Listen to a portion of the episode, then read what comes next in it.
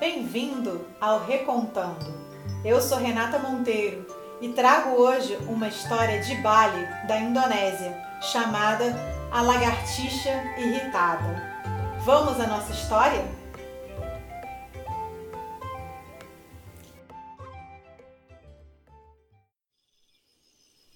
Numa mata distante, o tigre, o chefe daquela selva, dormia tranquilamente numa clareira quando.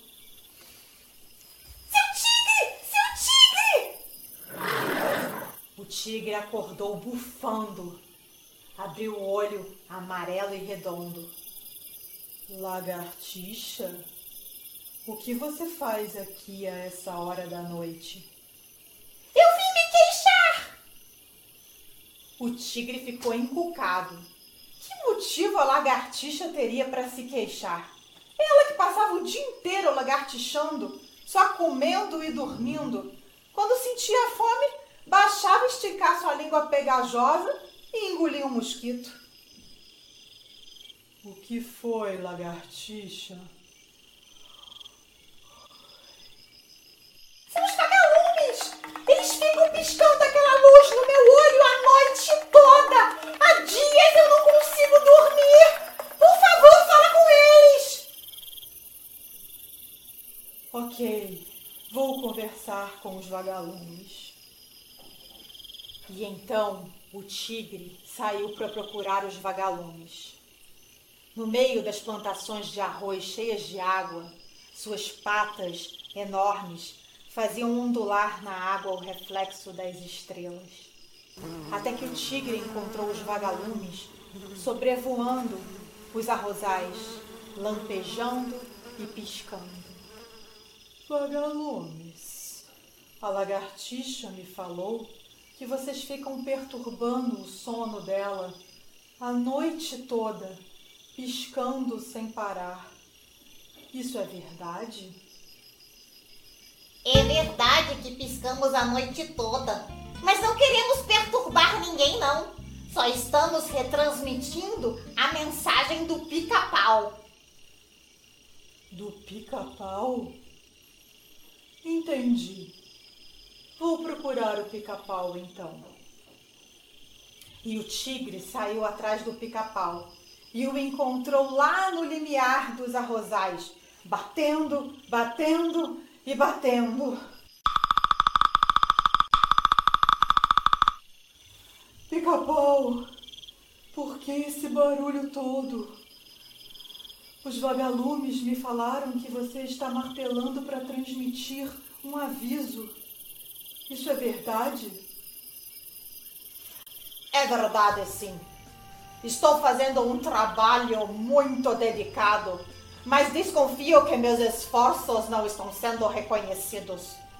O besouro rola esterco por todo o caminho e eu fico aqui martelando, martelando para avisar a todos para não pisar no esterco.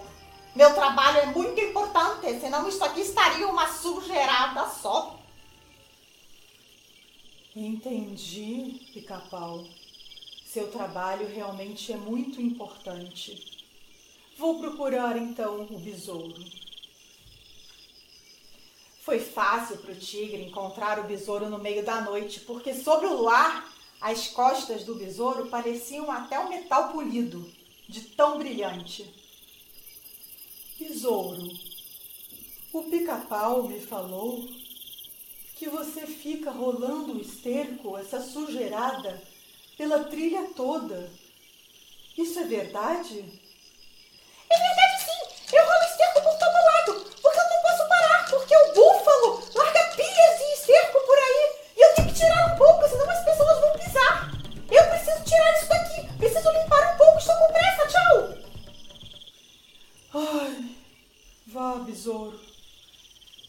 Entendi. Ai, vou procurar então o búfalo. Obrigado. E aí o tigre encontrou o búfalo dormindo numa poça de lama. Búfalo? Pois não? O besouro me disse que você fica largando essa sujeirada pela trilha. Isso é verdade? É verdade. Eu largo meu esterco por toda a trilha mesmo. Mas veja, senhor, isso tem uma utilidade. É que quando chove, fica um monte de buraco pela selva e eu jogo meu esterco para tapar os buracos. As pessoas podiam cair e se machucar. Todo mundo podia cair e se machucar se eu não tapasse esses buracos. Meu trabalho é muito importante. É verdade, Búfalo. Muito obrigado por seu trabalho. Ah. E o tigre começou a ficar sem paciência com aquilo. Vou procurar a chuva. E então o tigre resolveu subir no topo mais alto da floresta, onde a chuva morava. E ele subiu, subiu, subiu, subiu e continuou subindo. Passou por pedras, por bosques, até que finalmente chegou no topo da montanha. Lá de cima, ele parou para respirar um pouco e via toda a selva em toda a sua exuberância, cheia de flores, lírios, orquídeas, jasmim. Ele aguçou os ouvidos e conseguiu ouvir os riachos recém-nascidos escorrendo com o seu som. De lá, ele percebeu os rios e riachos descendo por toda a montanha até chegar no mar. Ele ficou admirando aquilo tudo e se deu conta que ele não precisava mais perguntar para a chuva por que ela chovia. Ele então refrescou as suas patas no riacho, meteu o seu focinho dentro da água, bebeu aquela água cristalina e ainda se demorou um pouco ali, observando toda aquela imensidão da selva. Então, ele iniciou seu, sua volta para casa,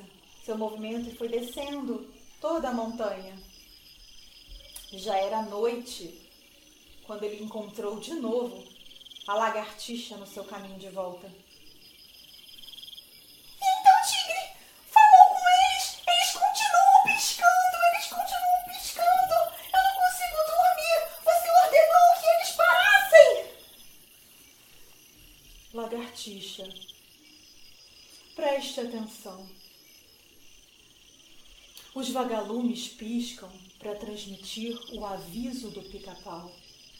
O pica-pau avisa a todos para não pisarem no cocô rolado pelo besouro. O besouro limpa o excesso de sujeira deixado pelo búfalo.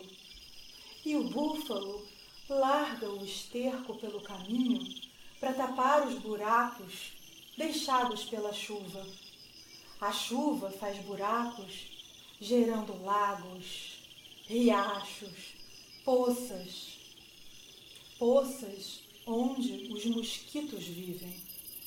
Lagartixa, o que você come mesmo? Mosquitos.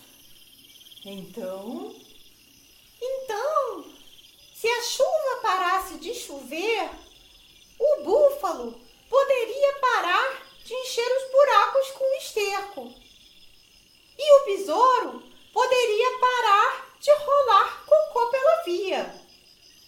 E o pica-pau poderia parar de bater. E os vagalumes poderiam parar de piscar.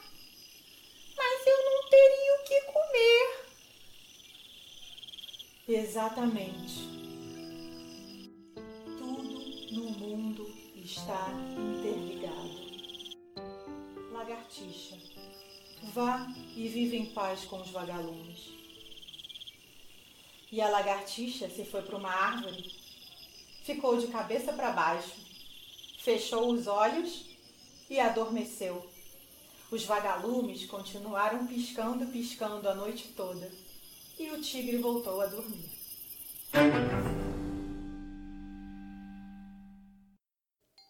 Obrigada pela companhia. Espero que essa história tenha te trazido boas reflexões e momentos de bem-estar. Te convido a curtir e a assinar esse podcast no seu aplicativo preferido e também recomendá-lo a um amigo que você sinta que possa se beneficiar dele. A gente se vê em nossa próxima história. Até lá!